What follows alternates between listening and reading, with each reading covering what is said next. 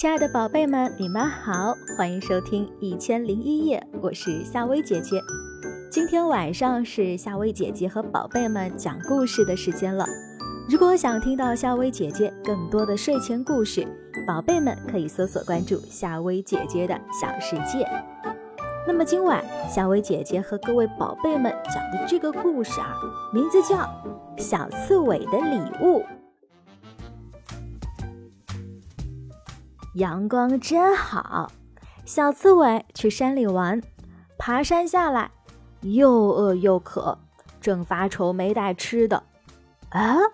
忽然发现一棵高高大大的山楂树，山楂树上结满了红红的山楂，熟透了的山楂已经掉落到地上。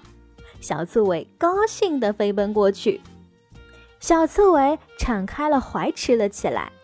山楂酸酸甜甜的，小刺猬越吃越爱吃，撑得肚子圆滚滚的，撑到想把身体蜷成一个刺儿球都费事儿。小刺猬啊，只好躺在树下休息一会儿。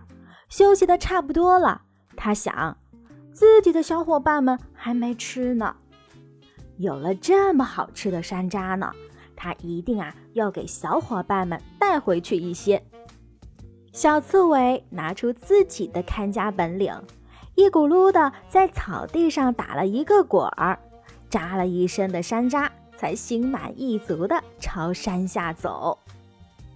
下山后，他没有直接回家，而是朝小羊家走去。小刺猬嘛，觉得小羊有点瘦，山楂能开胃，这样小羊也许就会长胖一点了。可小羊不在家，看看他家门上留的字条，原来啊，小羊去亲戚家了，要好几天才能回来。小刺猬又带着满身的山楂到了小熊家，小熊啊最爱吃甜食了，尤其是蜂蜜。小刺猬想，把山楂送给小熊，让它沾着蜂蜜吃。味道啊，一定好极了。到了小熊家，小刺猬发现小熊啊也出门了。原来小熊旅游去了。